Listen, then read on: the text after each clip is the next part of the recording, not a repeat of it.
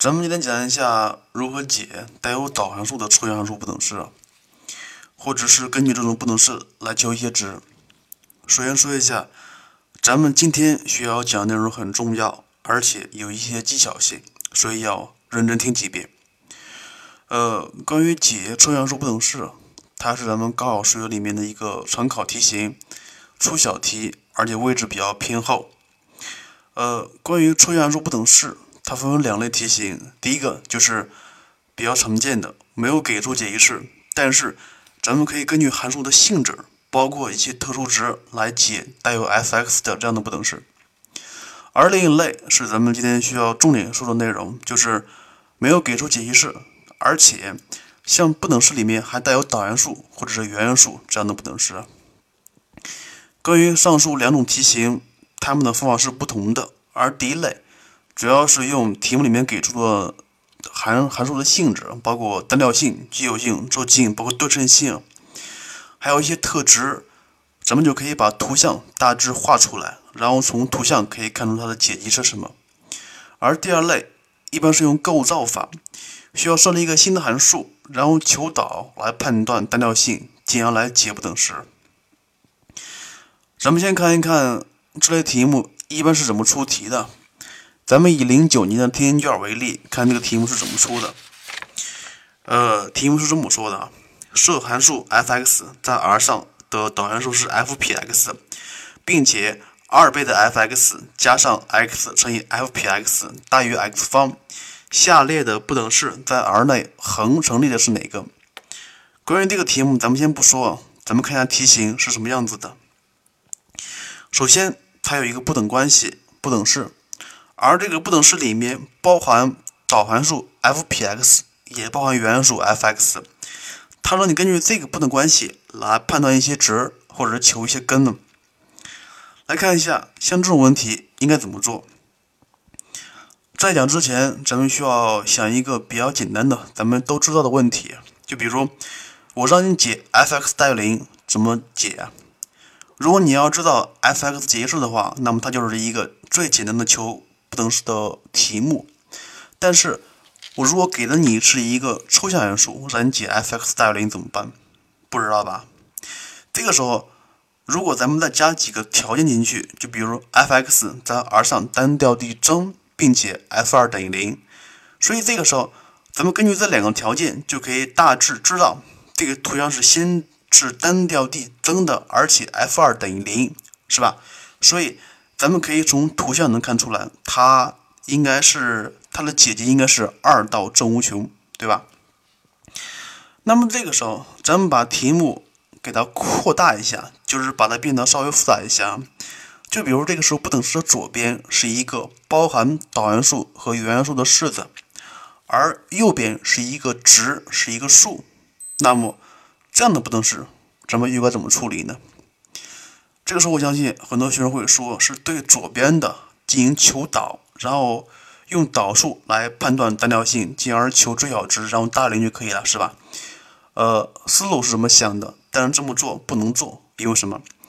因为不能号的左边它本来就已经复杂了，而且带有带有那个导函数，所以你再求一次导，它反而会产生二阶导，而且这个不能不能号的左边。它这个式子是不确定的，所以你无法通过它求导来判断单调性。所以这个时候，咱不妨把思路给转化一下，咱们不求左边的导数，而是求左边的什么呀？原函数，原函数。那么咱们想，如果一个函数 h(x) 它的导数、导函数恰好是这个不等号的左边的这一部分的话，而这个不等号的右边是一个数。那么，咱们是不是就可以判出来这个新函数 h(x) 的单调性了，是吧？然后通过单调性就可以解一些不等关系。那么你看一下，呃，像我刚刚说的这个思路，就是咱们解决带有导函数的，包括原函数的这样的不等式的一些常规的思路。像这个方法叫做构造法，构造法。那么这个时候你可能会问了，就是。如果这个不等号的左边这一坨，它的原函数不好找，那怎么办呀？所以曹老师需要今天在这里需要说一点，就是不等号的左边那些函数那个式子，的原函数。如果你会求的话，那么请求出来；如果求不出来的话，那么怎么办？写出一个跟它相关的式子就可以了。可能你设这个新的函数 a(x)，它导完之后，并不完全是这个不能号左边的这一部分，可能多了，可能少了，但是一般是多的啊。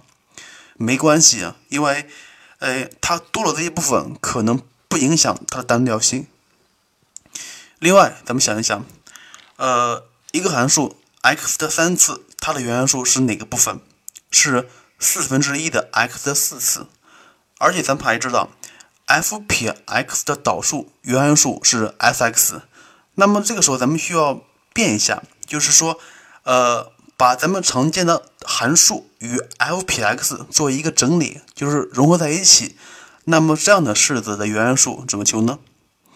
呃。简单的咱们会求啊，但是稍微复杂一些的咱们不一定会求，所以曹老师今天在这里需要给出几个公式，总共是六个，所以你需要把这六个公式记一下。其实这六六个公式是非常好推的啊，呃，咱们先说一下这公式有哪些，分为两类，第一类是加型，第二类是减型。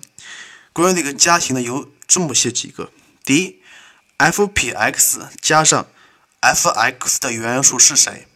这个时候咱们知道啊，导函数和原函数的系数是相同的。那么也就是说，有一个函数导完之后跟不导是一样的。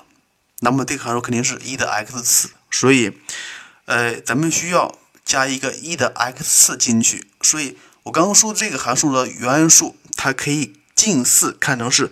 一的 x 乘以 f(x) 整体的导数，但是像这个导完之后多了一个谁啊？多了一个一的 x 次，但是它影响结果吗？不影响，因为一的 x 它恒为正数，所以不影响单调性。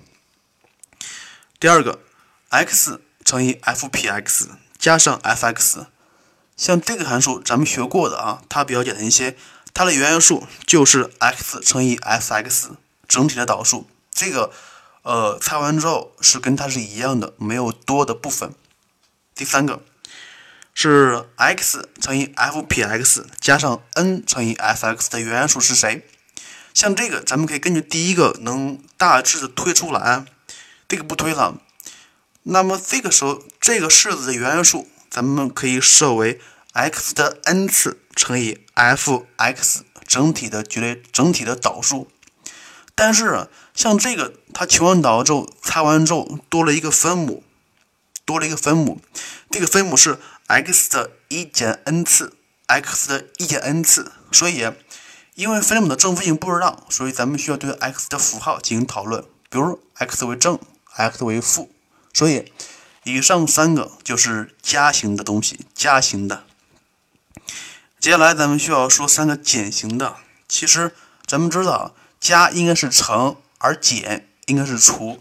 另外，咱们需要说一点，就是永远把那个导函数 f 撇 x 放前面，不要放后面。然后，关于那三个减型是这样的啊，第一个 f 撇 x 减去 f(x)，它的原函数咱们可以设为 f(x) 除以一的 x 次整体的导数。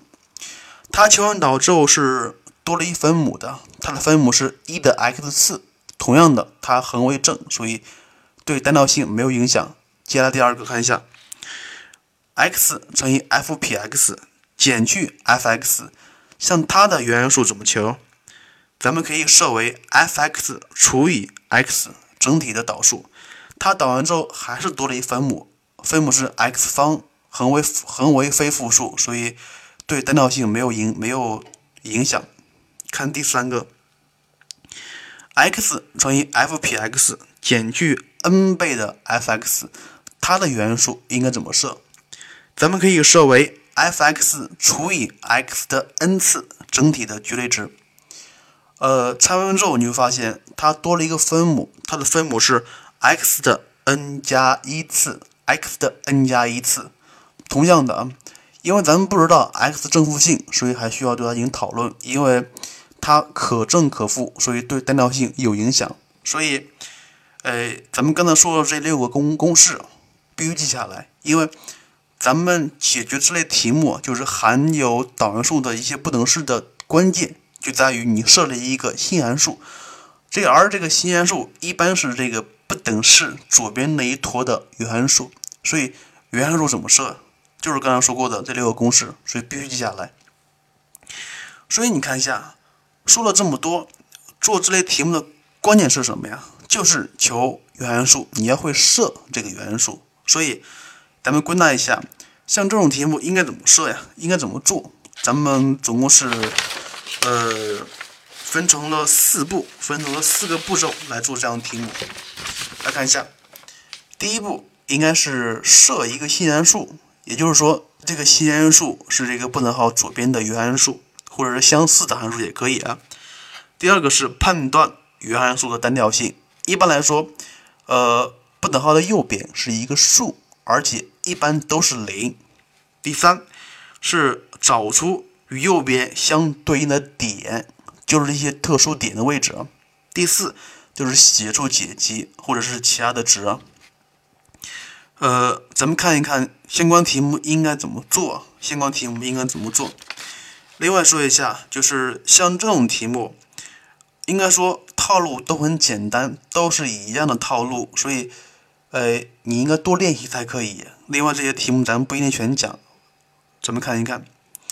例一，设 f(x) 乘以 g 呃 g(x) 是 R 上的导函数，并且 f(p(x) 和 g(p(x) 分别是它们的导函数，且满足。这个式子，这个式子是 f 撇 x 乘 g x 加上 f x 乘 g 撇 x 小于零。他问你，当 x 大于 a 小于 b 时，有哪个式子成立的？非常显然，你看一下，像这个不等式的左边的原函数很好找，它就是 f x 乘以 g x。所以这个时候咱们需要设立一个新函数，设为 h x，h x 等于 f x 乘以 g x，它要小于零。所以，h(x) 这个函数是一个单调递减的，而且咱们还知道，x 大于 a 小于 b，那么咱们可以得出来，ha 应该是大于 hb 的，所以这个题目就是这么做。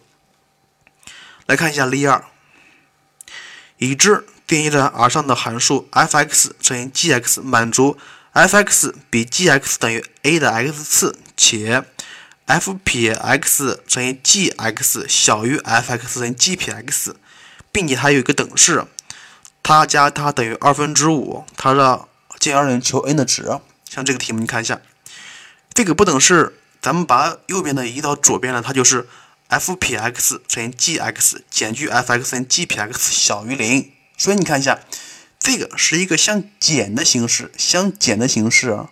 所以这个时候咱们不妨。把这个函数 h(x) 设为什么呀？设为呃 g(x) 分之 f(x) 是吧？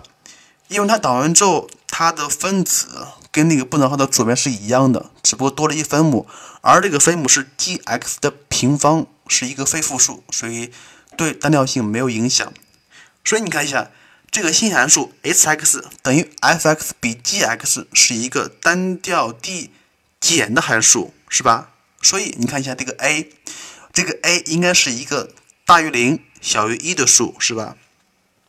而且咱们再根据这个 f 一比 g 一加上 f 负一比 g 负一等于二分之五，可以算出来这个 a 等于二分之一。所以这个 f n 比 g n 它就是一个二分之一的 n 次。它是一个等比数列求和，进而求 n 的值，n 是五，非常简单，这个不说了。呃，来看一下第第三个题，例三，已知定义域在 R 上的基函数 f(x) 的导函数是 f 撇 x，呃，并且 f 撇 x 加上 x 分之 f(x) 大于零，它让你判断 a、b、c 的大小关系。首先，咱们把这个不等式。通分一下，它应该就是 x 分之 x 乘以 f 撇 x 加上 f x 大于零，是不是？记住，你看一下分母，分母是 x，可正可负，所以这个时候咱们需要注意，需要讨论 x 正负性了。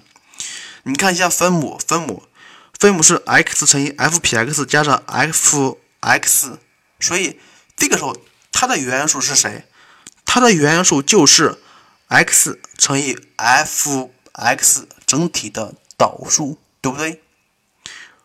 呃，所以咱们可以设 h(x) 等于 x 乘以 f(x)。另外这儿需要注意一下，因为题目里面给出了呃 f(x) 是一个奇函数，所以 x 乘以 f(x) 是一个偶函数，这儿是一个小小知识点。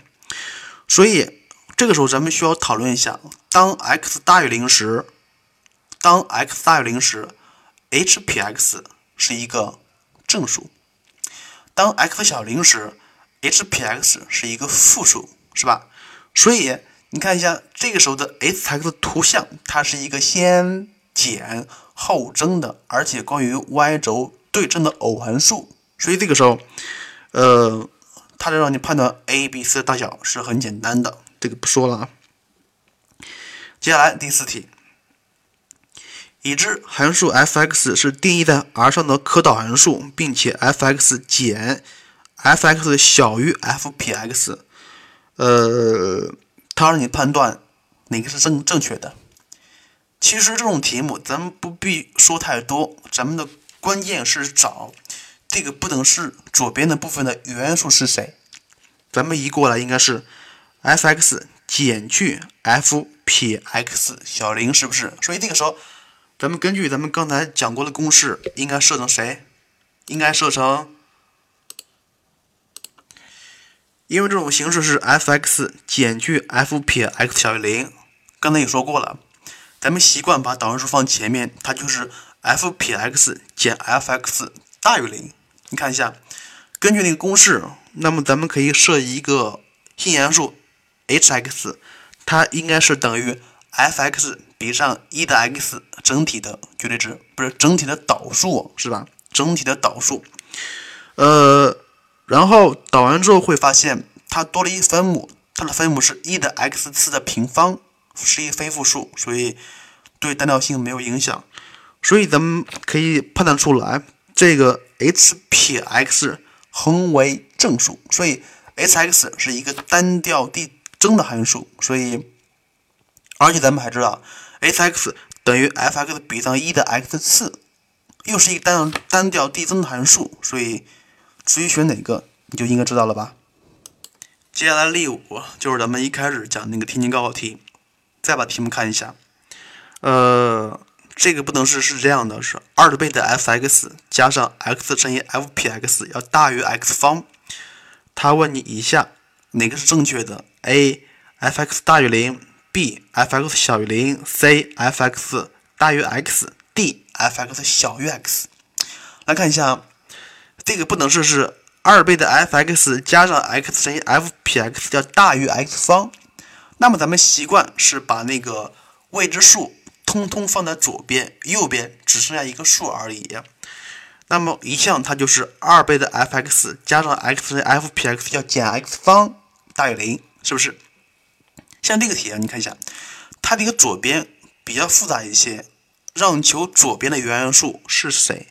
而那个左边它是 x 乘以 f 撇 x 加上二倍的 f(x) 减去 x 方，是不是？呃，左边那一部分。咱们有公公式可以套，是吧？然后这公式咱们可以设成 x 方乘以 f(x) 整体的导数，对不对？而且，呃，x 方的原数应该是三分之一 x 的立方，是不是？那么你看一下，这个时候我如果设 h(x) 等于 x 方乘以 f(x) 减去三分之一的 x 三次的时候，这个时候你求稳导一下，你会发现了。它的导数是，呃，二 x 乘以 f(x) 加上 x 方乘以 f 撇 x 减去 x 方，所以这个时候你看一下，你这个导数跟题目里面不等式的左边有很大的不同点，不同点是不是？所以这个时候你还可以判断单调性吗？不可以，因为像这个。这个前面是多了一个 x 的，而右边恰好没有 x，所以这个时候咱们不妨设一下，咱们不妨改一下，就是，呃，你把这个新导函数导完之后，应该是两项相乘的形式，就是可以判断符号的才可以。所以像这个新鲜数，咱们应该怎么设？应该设成 f(x) 等于 x 方乘以 f(x) 减去四分之一的 x 的四次。为啥这样设呀？你可以试一下。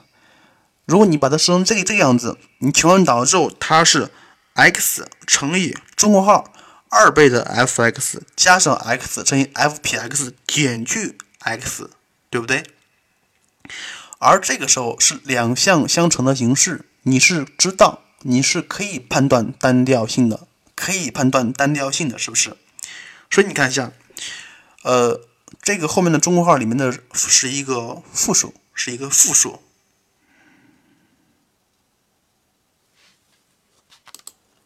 接下来看第五题，就是咱们一开始说的天津高考题，再把题目看一下，它是二倍的 f(x) 加上 x 乘以 f(p(x) 要大于 x 方，它让你判断以下哪个是正，哪个是成立的啊。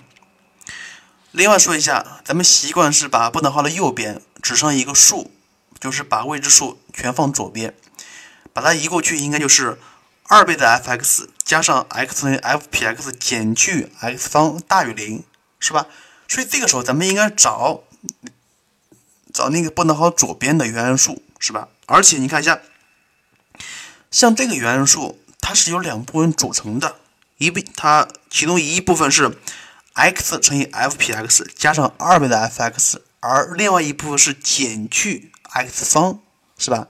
所以这个时候咱们需要分别求它们的原数，然后相加就可以了。而前面一部分咱们有公式，它就可以直接写成 x 方乘以 f(x) 的导数。另外你看一下，呃，x 方的原数是三分之一的 x 的三次，所以你看一下，这个时候你可能会想了。是不是应该把那个新函数设为 f(x) 等于 x 方乘以 f(x) 减去三分之一的 x 立方呢？你可以试一下。求完导之后，它是 x 乘以中括号二倍的 f(x) 加上 x 乘以 f(p(x) 减去 x 中括号完。你看一下，这个时候你可以判断单调性吗？就是说，你可以判断正负性吗？不可以，因为什么呀？因为你这个跟原来的不一样，原来是减去 x 方，而你现在是减去 x，所以少了一个 x。所以原因错哪儿了？是你对三分，你对 x 方的原函数求错了。其实并没有求错，而是你设错了。这个题你要保证会出现题会出现题目里面给出的这个减去 x 方大于零这个这个东西才可以。所以题目你应该这么设。F(x) 应该是等于 x 方乘以 f(x) 减去四分之一的 x 的四次才可以，因为这样你导完之后才会发现，你可以把那个不等式里面的那个已知条件给用上，对吧？给用上了，然后呢，然后还是那样，分别对 x 进行讨论，x 大于零，x 小于零。至于怎么做，你自己看，非常简单了。呃，接下来有几个例题啊，就几个例题，一二三四五六七，总共有七个例题，咱们只讲一部分就可以了，咱们只讲一部分就可以了。呃，来看一下，接下来给了七个例题呀。呃，第一题稍微复杂一些，而且第一题题目是非常好的一题目。然后第二题很简单，第二题。主要是想说明一个问题，就是 f p 二，也就是说，呃，一个导函数括号里面是一个数的话，那么它就是一个数，它就是一个数，对它进行求导，它它是零，它是零。然后第三题，这个咱们之前讲过了啊，还呃还是那个方法，就是把含有未知数的放左边，把数放到右边。第四题跟第二题是一样的，不说了。然后第五题是一个非常好的题目，我建议你自己做一下，因为它跟咱们这节课讲内容不大关系，关系不大，但是它跟导，它跟那个咱们之前学过的函数有关系啊，需要自己看一下。第六题和第七题是一样的，套公式，套公式的。所以你看一下，呃，本次课我给你们准备的题目都很基础，但是都很好。原因是什么呀？因为他们直接都是利用咱们学过的公式的，就是我刚才说那六个公式的。不管是这样的题目，凡是高考题里面涉及这样的题目，一般都是套公式。也就是说，这些公式很重要，必须把它记下来。另外就是第一题，咱们需要说一下，函数 f(x)，呃，满足 x 方乘以 f 撇 x 加二 x 乘以 f(x) 等于一 i 等于 x 分之 e 的 x 次，并且 f 二等于八分之 e 方。当 x 大于零时，让你判断 f(x) 的极值情况。像这个题目，来看一下，这个题目应该说是相当复杂了。你看一下，它没有不等式，它是一等式关系，而且。这个等式的左边是咱们学过那个公式，可以直接套；而等式右边它是 x 分之一的 x 次。这个时候你可能会问了，能不能把这个 x 分之一的 x 次放左面，然后求原函数呢？对不起，不能那么求，因为你根本不知道 x 分之一的 x 的原函数是谁，所以只能放在右边了。呃，另外就是它让你判断 f(x) 的。极值状况，那么你就需要把 f(x) 的导数求出来，然后进而判断它的极值点就可以了。像第一题，呃，我会把它的过程给大家写一下，然后第一题不讲了，因为第一题是一个高考题，我希望大家自己做一下。呃，然后还有还有最后的几分钟时间，咱们需要说一下，本节课内容主要是讲了，呃，如何处理，就是在抽象抽象函数里面出现了。导函数这样的不等式应该应该怎么处理？其实他们的方法是非常简单的，就是一个构造法。但是构造法你需要构建一个新函数，这个新函数怎么构造？你需要根据它的形态选择合适的公式就可以了，是吧？然后里面其实没有很多需要注意的问题。呃，另外就是把那个第一题好好做一下，因为第一题是考过了一个高考题，非常好一题目。行了，今天的节目就这样。然后，如果你要是对本次课有一些不懂的话，你可以在下面做评论。曹老师和曹老师所在的大漠教育工作室为你的学业加油，再见喽。